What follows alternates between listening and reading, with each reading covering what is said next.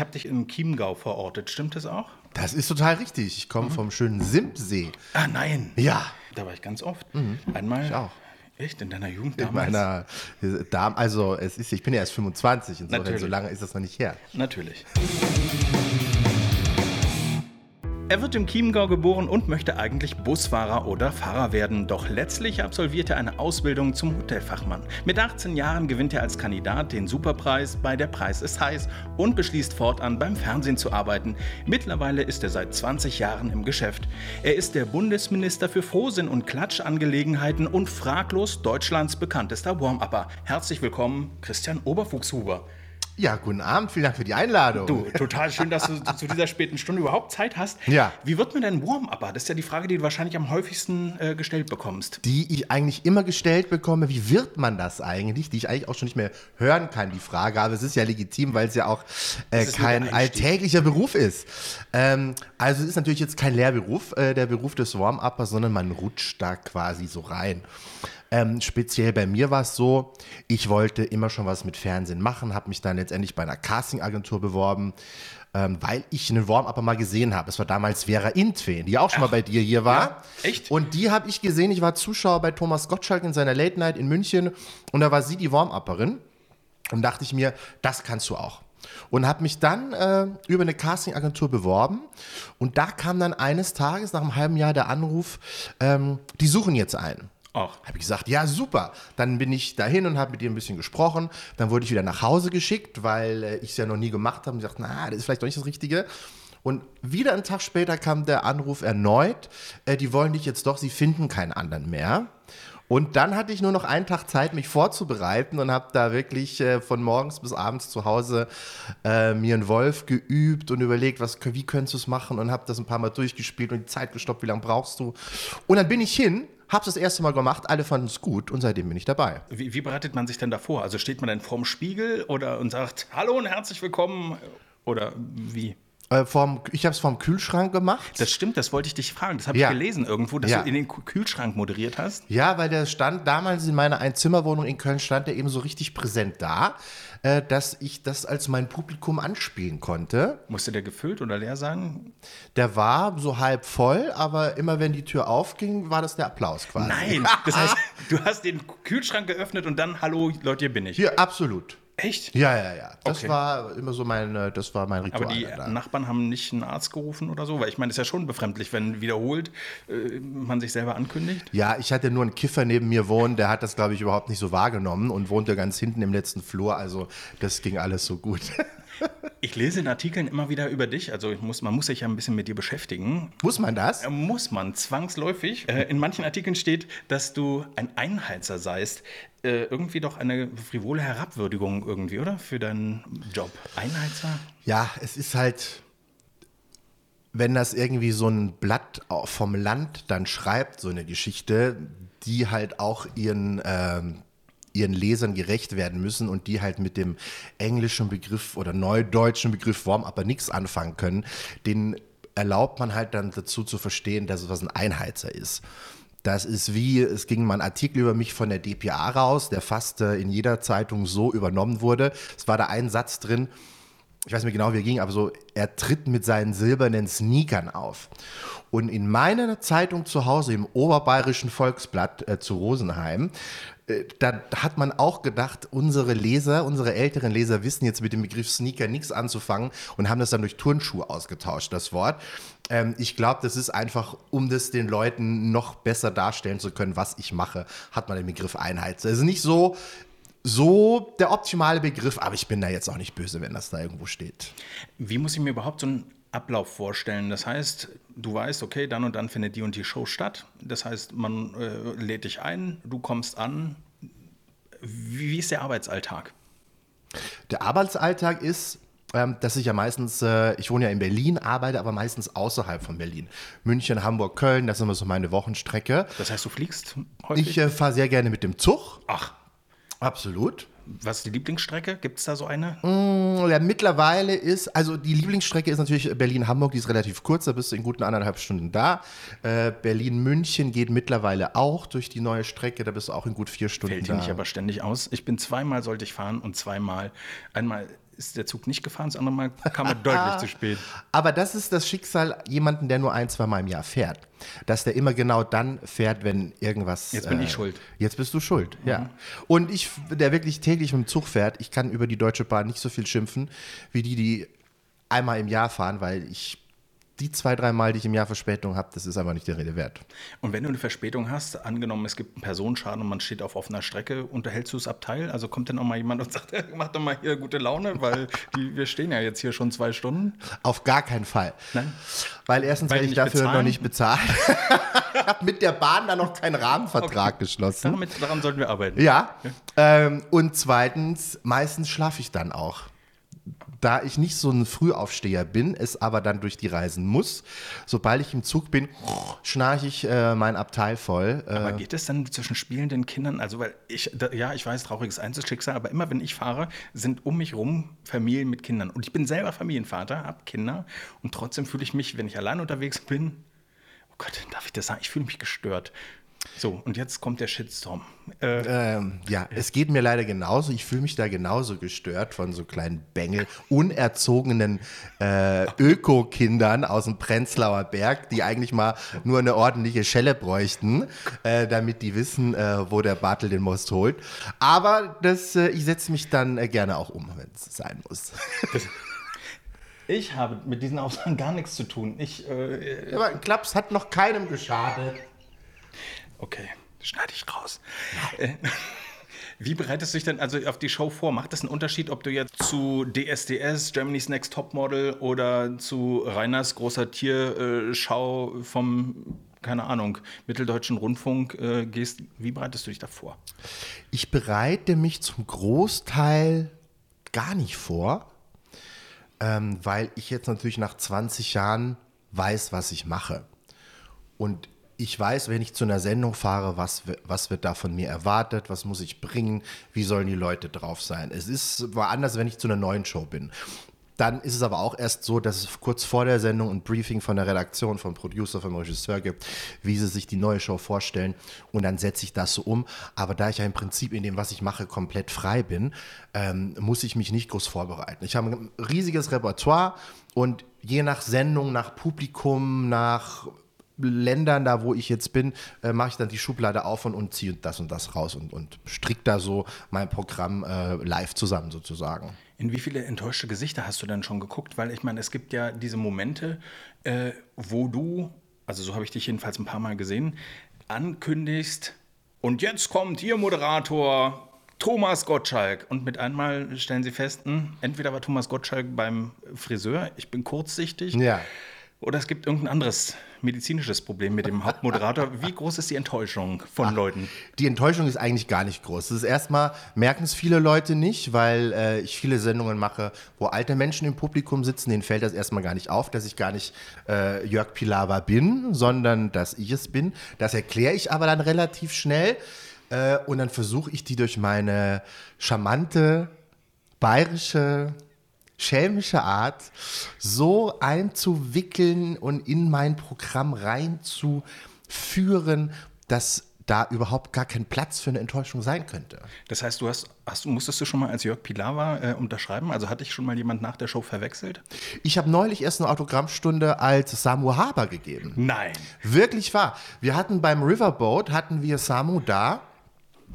Und eine Stunde nach der Sendung komme ich raus und beim Riverboat ist es extrem, dass wir immer sehr viele Autogrammjäger da haben. Jede Woche dieselbe, selben. Das heißt, eigentlich müssten sie mich kennen, aber es ist denen egal. Ähm, ich komme raus und die halten mir alle das goldene Blatt und wie diese ganzen Yellow Press Title, wo eben ein Foto mit Samu drauf ist. Äh, Samu, bitte unterschreib. Aber ich unterschreib. Und dann unterschreibe ich halt und dann sind die Leute glücklich. Und bei einem habe ich nicht unterschrieben, der lief dann noch meinem Fahrer hinterher, der mich zum Bahnhof fahren wollte. Warum hat er denn bei mir nicht unterschrieben, der Samu? Aber als was unterschreibst du da? Ist das Urkundenfälschung oder schreibst du Oberfuchshuber einfach? Ich habe Samu geschrieben. Okay.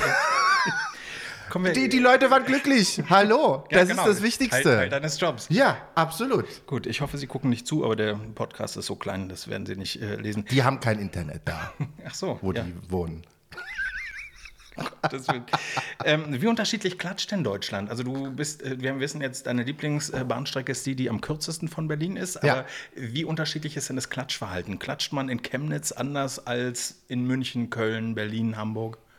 Ich würde es nicht am Klatschverhalten festmachen, sondern eher am Lachverhalten. Ach, Absolut. Also die Leute, mein Job ist ja so auch, die Leute eben zum Klatschen zu bringen. Das funktioniert eigentlich überall gleich gut. Äh, anders sieht's aus, wenn du eine Comedy-Show machst. Und da unterscheidet es sich eben, ob du die in Köln, Hamburg, Berlin oder München machst. Und äh, wenn du in Köln bist, dann hast du halt direkt viel mehr und intensivere Lacher als wie jetzt in äh, München. Da musst du mehr auf Lacher hinarbeiten.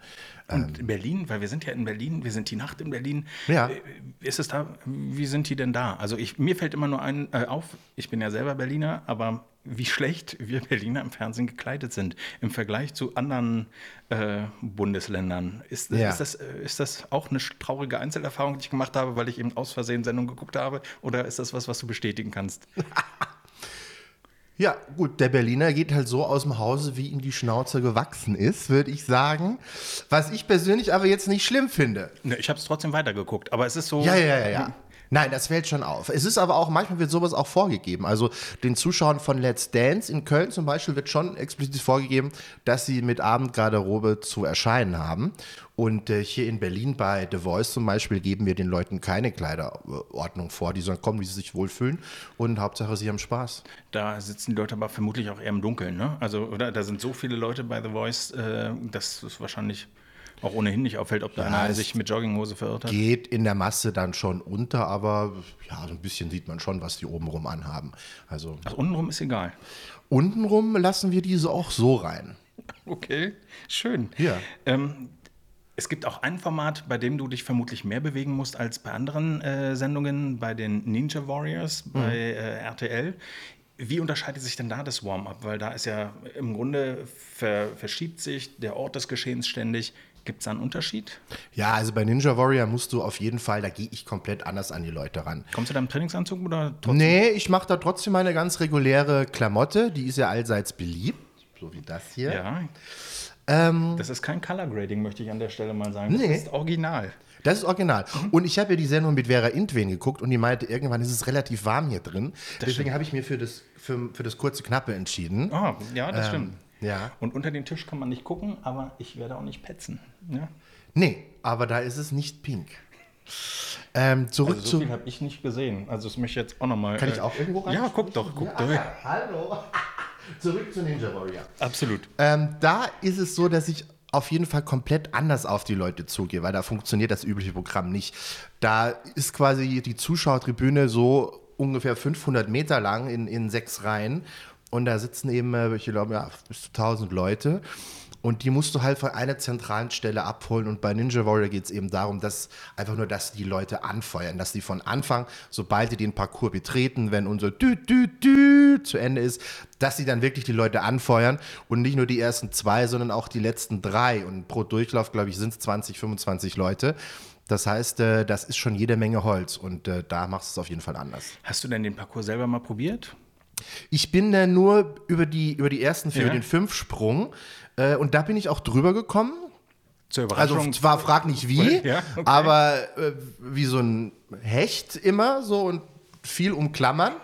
Ähm, aber ich habe es zumindest geschafft, ohne baden zu gehen. Gibt es, ist das jetzt eine Behauptung oder gibt es äh, Beweise?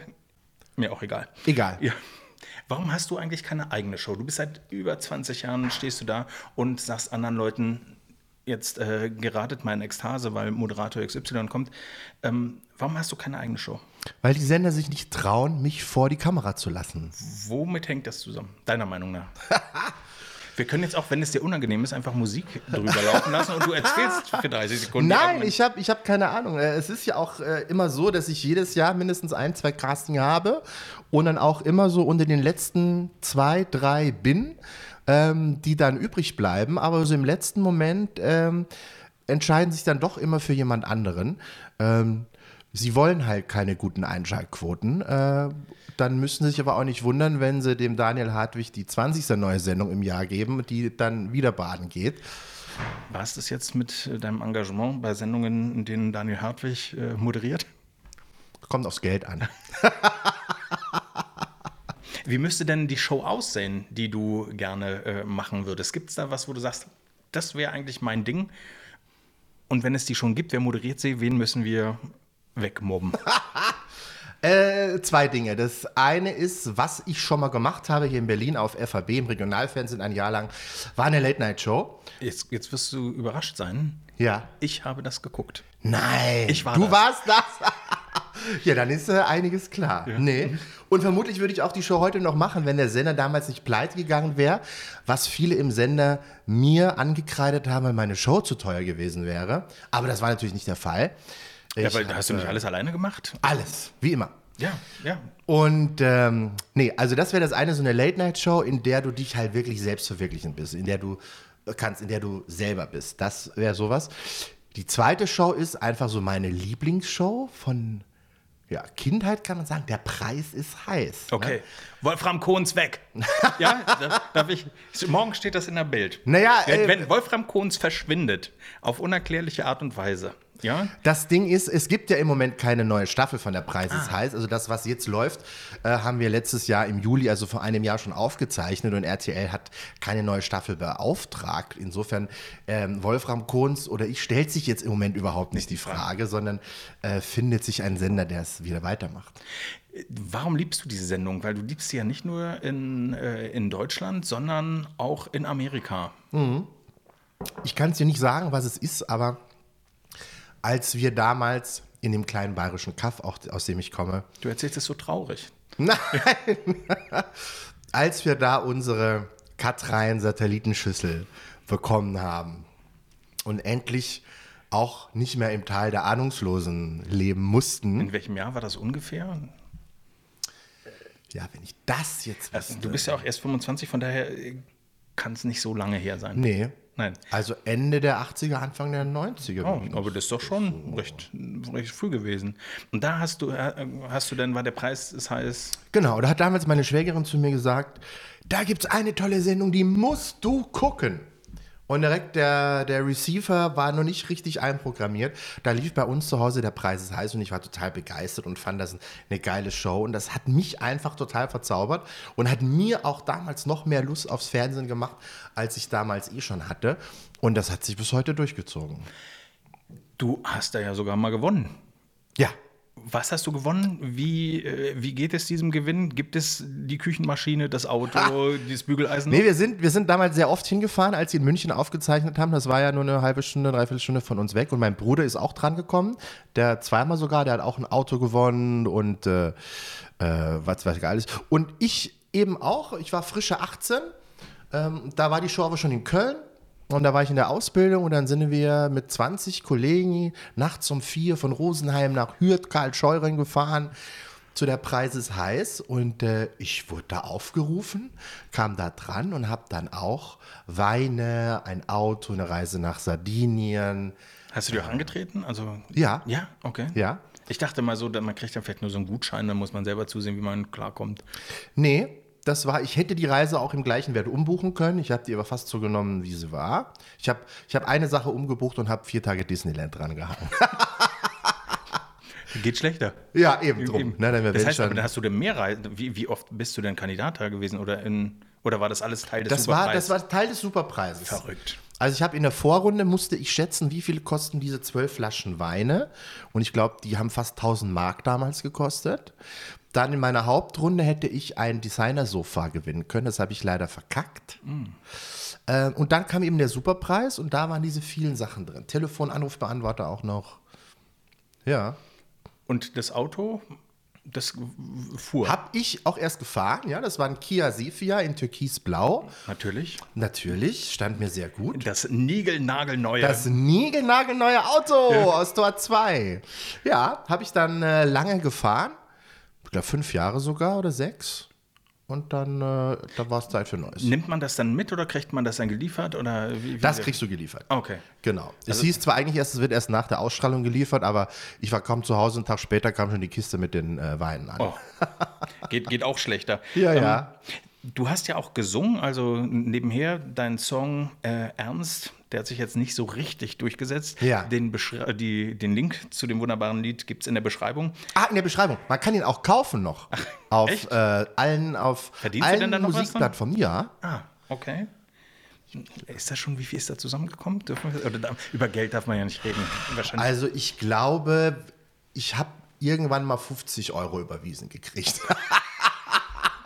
In Raten oder war das eine. Äh, Das war die erste GEMA-Charge. Okay. Und ich glaube, nachher kam auch nichts mehr. das tut mir, tut mir leid. Aber Ja. wie, wie, bist du, wie bist du drauf gekommen, also das, diesen Song zu machen?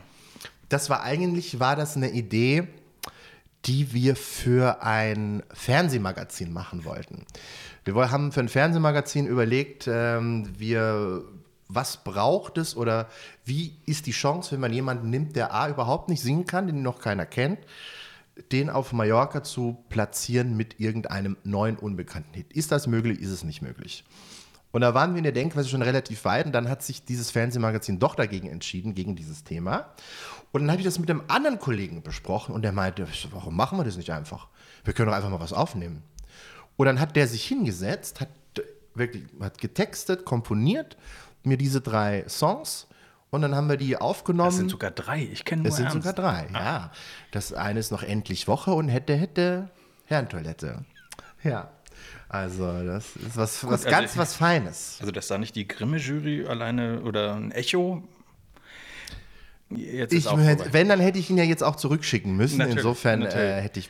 Ist Du hast ihn vorsorglich gar nicht erst. Habe ich ihn erst gar nicht. Absolut, okay. Äh, und das heißt also ernst, aber lief der auf Mallorca? Also warst du da eine Saison mal, keine Ahnung, Äh, der lief sogar. Andere Leute haben mir das gesagt, dass der lief. Echt? Äh, und der wurde neulich auch bei Radio B2 gespielt. Verrückt. Verrückt. Da kommt ja wieder Kohle. Hey! Unbedingt die GEMA, die GEMA ähm, Ja. Checken. Du hast ja auch noch richtig coole Sachen gemacht, weil du hast vorhin schon das angedeutet, also du spielst in unterschiedlichen Ländern. Du hast in den USA auch schon als Warm-Upper gearbeitet. Warum? Wie war es? In welchen Shows? Ich habe mir mal überlegt, ich glaube, das war vor fünf Jahren, 15-jähriges Jubiläum, jetzt musst du irgendwas Besonderes machen und richtig geil wäre doch mal Warm-up in Amerika zu machen. Und habe mir dann auf YouTube die ganzen Shows angeguckt, den ganzen Abspänen, wie heißen die ganzen Leute, die dafür verantwortlich sind. Habe die alle angeschrieben, habe mir versucht, die E-Mail-Adressen rauszufinden. Äh, kam leider nichts zurück. Dachten sich, was ist das für ein Spinner? Dann dachte ich mir, okay, muss ich den anderen Weg gehen und habe die ganzen Kollegen angeschrieben, meine Warm-Upper-Kollegen aus Amerika. Und da haben sich dann wirklich zwei gemeldet, die sagen, ja, komm vorbei, ich setze dich auf die Liste und äh, dann machen wir das irgendwie. Und ähm, Ziemlich geil. dann bin ich dahin und war eben das erste Mal in New York bei Jimmy Fallon und saß da im Publikum. Und dann hat er mich irgendwann nach vorne geholt und sagte, hier, das ist übrigens der Kollege aus Deutschland und äh, was, wie machst du das denn so? Und dann habe ich eine kleine Nummer mit denen gemacht und dann habe ich wieder hingesetzt. Das, also im Rockefeller Center ist ja wirklich eine ganz coole äh, Geschichte. Ne? Ja. Also ich muss ja wirklich sagen, die Amis sind ja in ihren Fernsehproduktionen noch mehr auf dem Punkt als Ja. äh, hier. Da verspricht sich einer, es wird sofort angesetzt. Im Ja. Grunde merkst du es als Zuschauer gar nicht, wo ich das Gefühl habe, das ist hier noch so ein bisschen behäbiger. Ähm, ist das eine Erfahrung, die du auch gemacht hast? Total, total. Die sind da viel mehr A, lockerer, indem sie es machen und ja, professioneller, anders professioneller. Es, es geht halt direkt weiter und Punkt, Punkt, Punkt und jeder weiß, was er tun muss und da wird nicht groß rumgedaddelt und wie machen wir es jetzt anders. Ähm, jetzt muss man natürlich auch dazu sagen, dass die, die diese Late-Night-Show da schon seit, seit wann macht Jimmy Fallon das? Seit 95, 96? Na, hat er nicht Oder vorher- 98? So lange ist er schon? Nein. Oder? Ja, Conan ist doch 93, hat er, glaube ich, angefangen. Ja, ne? aber war nicht äh, Jimmy Fallon vorher noch bei Saturday Night Live? Und, äh, Ja, hat und dann hat er seine Late-Late-Show gemacht. Ja, das weiß ich. So, also gut, schneiden wir den Teil doch einfach raus. Ähm, wenn, wenn du in Amerika dir Fernsehgeschichten anguckst, äh, guckst du da auch Der Preis ist heiß? Ja, also ich fahre jedes Jahr, wenn ich in Amerika bin, bin ich auch bei der Preis ist heiß. Nee. Ja, die kennen mich da auch alle. Das Lustige ist, wenn ich dann da die Assistentin von dem äh, Executive Producer anschreibe und sagt, äh, hier, ich komme wieder, äh, yes, yes, yes, yes, no problem. Äh, und ich dann mit meinem Mietwagen aufs CBS-Gelände fahre in Hollywood, dann ist da auch direkt immer ein Parkplatz für mich namentlich reserviert. Also sensationell, du fährst da rein und guckst nach links und dann ist da so ein, so ein rotes Hütchen und da steht ganz groß Oberfuchshuber drauf. Großartig. Großartig. Besser kann es nicht sein. Alles erreicht. Alles, Alles erreicht. erreicht. Ein Parkplatz in Hollywood, einen namentlichen. Du warst auch bei Conan ähm, Ja. und hast es da. Ähm, wie erlebst du denn da das hinter den Kulissen? Also welchen Unterschied äh, gibt es da? Also im Vergleich, ohne Namen zu nennen, in, bei deutschen Produktionen? Da muss ich jetzt echt mal ein bisschen überlegen. Also vielleicht gibt es ja gar keinen Unterschied.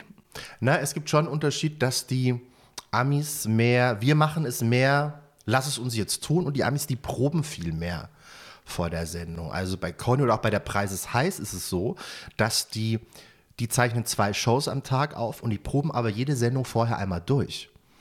Wo Also nicht nur den Monolog am Anfang, Nee. sondern die gesamte Show. die, die gesamte Show. wow. Ähm, was sehr anstrengend ist, was wir hier nicht machen, weil äh, wenn du eine Show wie bei der Preis heißt, die läuft jetzt 40 Jahre, jeder weiß im Prinzip, was er machen muss, da musst du nicht durchproben, aber die sind da akkurater, dass nachher auch in der Aufzeichnung wirklich alles en Detail läuft. Und so ist es äh, bei Conan O'Brien zum Beispiel auch. Ähm, die machen ja auch, oder auch wenn es Jimmy Fallon ist, die gan- ganzen Late-Night-Shows machen erst um 14 Uhr, kommt da so ein kleines Testpublikum auch rein ins Studio, in denen die äh, Hosts da ihren Monolog testen und gucken, wie läuft das, wie, wie kommen die Gags an. Ähm, und wenn eben kein Gag belacht wird, dann wird er entweder umgeschrieben oder schafft es nicht in die Aufzeichnung dann drei Stunden später rein. Also die, die Proben, es wird nicht so viel dem Zufall überlassen wie bei uns. Was mich überrascht hat, war auch zum Beispiel die äh, The Roots bei ähm, Ja. Jimmy Fallon. Ja. Wie es wirklich so ist, äh, er sagt, äh, wir sehen uns gleich, gehen kurz in die Werbung und man denkt so, die spielen die ganze Zeit weiter. Mm -mm. Das hört ja wirklich abrupt auf. Das hört komplett auf. Und drei, dann- vier, wir sind wieder drauf so, Genau. und sie spielen zwei Takte und man denkt, ja, jo, die Jungs haben ja die ganze Zeit durchgespielt. Nein, nein, Nee. nein, nein. Nee, nee, äh, nee. Das hat mich äh, überrascht. Auch diese, äh, wenn sie im Grunde die einzelnen Stationen, die Partnerstationen ansprechen Ja, und ja. äh, immer wieder sagen müssen, hi Laurel, hi Cheryl, schön, dass Genau. ihr dabei seid. Wir sehen uns nachher, ich freue mich, bleib dran. Äh, hi Tom, schön, dass du wieder mit dabei bist. Heute habe ich folgenden Gast. Das war so schnell, dass da irgendwie, keine Ahnung, 10, 15, vielleicht 20 äh, Stationen noch zusätzlich bedient Ja. wurden. Ja. In Deutschland braucht man das ja so gar nicht. Zum oder? Glück. Zum Glück. Zum Glück brauchst du es nicht. Also stell dir vor, du musst noch für, wenn, äh, das, man kann es ja am besten das amerikanische mit unserem Regionalprogramm vergleichen, äh, dass wenn um, um 18 Uhr ähm, wer weiß denn sowas anfängt und bis dahin läuft in jedem dritten Programm was anderes. Und dann muss Kai Pflaume für jeden Regionalableger äh, was aufzeichnen vorher und sagen. Und die Moderatorin heißt hier Silke. Ach, Silke, gleich geht's bei uns los, bei Weiß und sowas. Heute sitzen die und die hier bei uns im Panel. Das wäre ja fürchterlich. Deswegen bin ich froh, dass uns das hier erspart bleibt. Äh, Vollkommen richtig. ähm, ich muss mal ganz kurz gucken. Du warst ja nicht nur mit deiner, ähm, mit deiner eigenen Show unterwegs, du hast nicht nur Warm-Up bei Conan, äh, Conan O'Brien und Jimmy Fallon gemacht, sondern auch beim Home-Shopping äh, warst du. An, hast du die Ankündigung für Teleshop, ich glaube, wie, wie hieß es, Teleshop 24? Shop 24. Shop 24. Ja. Und äh, DJ Ötzi war derjenige. Ja. Deine Musik, den hörst du im Auto auch regelmäßig? Ich höre ja dadurch, dass ich ja sehr oft auf Mallorca bin, bin ich mit diesem Volksmusik, Schlager, Party, äh, Partymusik, bin ich da, äh, ist mir das nicht fremd und äh, höre ich das auch wirklich privat. Also jetzt, also jetzt ich höre jetzt nicht jeden Tag äh, DJ Ötzi, aber ähm, das ist schon was, was ich von, was ich guten Gewissens verkaufen kann. Gibt es denn auch andere Produkte, die du gerne verkaufen würdest? Oder in welche Richtung würdest du denn gerne gehen? Also gibt es was, wo du sagst, hey, das ist jetzt mein nächster Schritt? Oder wie lange kann man als Warm-Upper noch äh, arbeiten? Das ist die, die Frage. Also wirst du irgendwann durch einen Robot ausgetauscht? Wird man irgendwann ein Hologramm von dir auf die Bühne zaubern? Wie geht es da weiter? Ja, das ist äh, wirklich eine Frage, die wir Kollegen uns ja auch immer fragen, weil im Prinzip ist es so, wir sind in Deutschland im Moment elf Leute, die das machen, die es so hauptberuflich wirklich jeden Tag machen. Und die meisten von diesen elf Leuten sind aus den 90ern übrig geblieben. Und da kommt nichts Neues nach. Und wir sind da fest und da kommt auch keiner rein und so. Und das fragen wir uns auch alle. Ah, wie lange gibt es Fernsehen noch? Wie lange können wir das noch machen? Ich glaube, man kann es so lange machen, solange es einem selber Spaß macht, solange die Leute daran Spaß haben, äh, an dem, was du auf der Bühne machst. Und ähm, selbst wenn irgendein Sender sagt, wir produzieren jetzt weniger Shows, weil weniger Leute gucken, dann gibt es den nächsten Streamingdienst, der Netflix oder, oder Amazon Prime, die vielleicht irgendeine Show produzieren. Also es wird immer Shows geben und es wird immer den Beruf des Warm-Uppers geben, solange es Shows mit Publikum gibt. Also wird man dich dann tatsächlich im Rollator, auch wenn es nur bei Netflix aus äh, das große Seniorenkegeln und äh, man schiebt dich dann vorher äh, ins Studio. Das wäre der Wunsch, dass ich da äh, mit den Beinen voraus aus dem Fernsehstudio rausgetragen werde Ist es so, irgendwann. ja, eigentlich schon. Also, sagen wir mal so.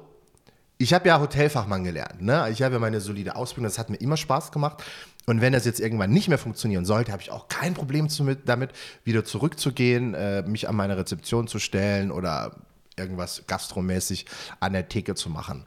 Überhaupt nicht. Da so eitel bin ich da äh, jetzt auch nicht. Aber äh, erstmal macht mir der Job Spaß und deswegen geht es erstmal unbegrenzt weiter. Sieht ja auch nicht so aus, als ob das aufhört. Wir sind ja auch, du kommst aus Bayern, also Ja. wir sind ja in äh, Lichterfelde, zeichnen wir auf. Genau. Bei Kebe äh, in Lichterfelde, sagte ich schon.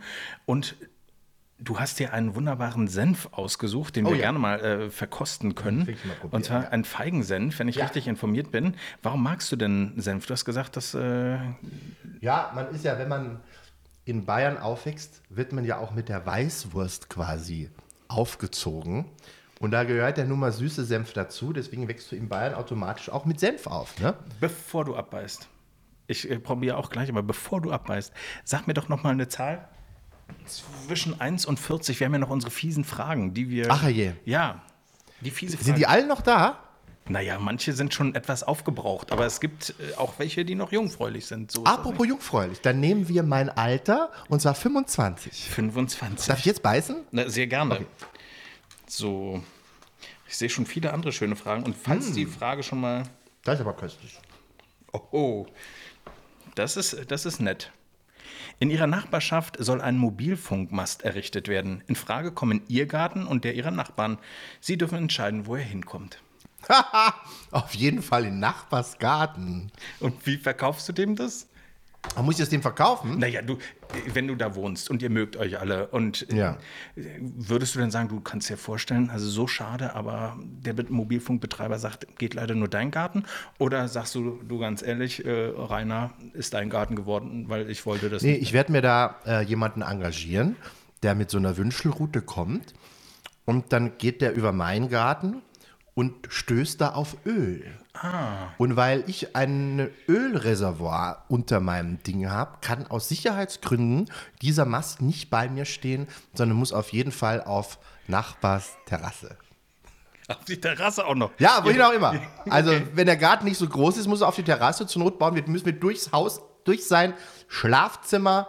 Auf jeden Fall nicht bei mir. Dann abschließend noch eine Frage. Äh, erstens, wie war der Senf? Äh, der Senf war super. Also, äh, kann ich empfehlen. Hier ist Ja. wirklich mit Feigen, wirklich alles tolle Produkte. Alles Biofeigen, mit Sommerfeigen. Feigen. Ich bei Felgen gelesen. mit Sommerfeigen. so, so. Mit schönen Sommerfelgen Ja. für den ICE. Ja. Was wir noch gar nicht geklärt haben, Ja. was ist denn deine Lieblingsshow? Gibt es eine, wo du sagst, da arbeite ich am liebsten? Ah, ich glaube sogar, da gibt es zwei. Ach, Ähm, das ist einmal bei The Voice. Da sind wir eine ganz große Voice-Familie und das macht so tierisch Spaß. Es ist zwar auch anstrengend, wir haben lange Tage, aber es macht wahnsinnig Spaß. Und ähm, bei Dieter Nuhr. Wir sind auch da vor ein paar Jahren zusammengekommen und äh, das ist ein wunderbares Team und da macht das Warm-up richtig Spaß, weil Voice und Dieter Nuhr, das sind so eine der wenigen Sendungen, wo das Publikum nicht reingeprügelt wird, sondern wo die Leute noch freiwillig kommen, Geld bezahlen ähm, und sich freuen auf die Sendung. Und da hast du als Warm-Upper auch ein ganz anderes Arbeiten als wie bei Ups! wir blenden die entsprechende Sendung jetzt ein. Ja. Ähm, stimmt es, allerletzte Frage, Ja. dass äh, Zuschauer häufig als Klatschvieh bezeichnet werden bei Sendungen? Wer macht denn sowas? Ich weiß es auch nicht. Schön, dass du da warst. Das war ganz toll. Gute Vielen Nacht Dank und Gespräch. Äh, bis hoffentlich bald. Ich hoffe auch. Ich muss mir jetzt ernst runterladen, ja? Musst du runterladen. Ja, ich, dann kriege ich von der GEMA wieder äh, fünf Pfennig überwiesen.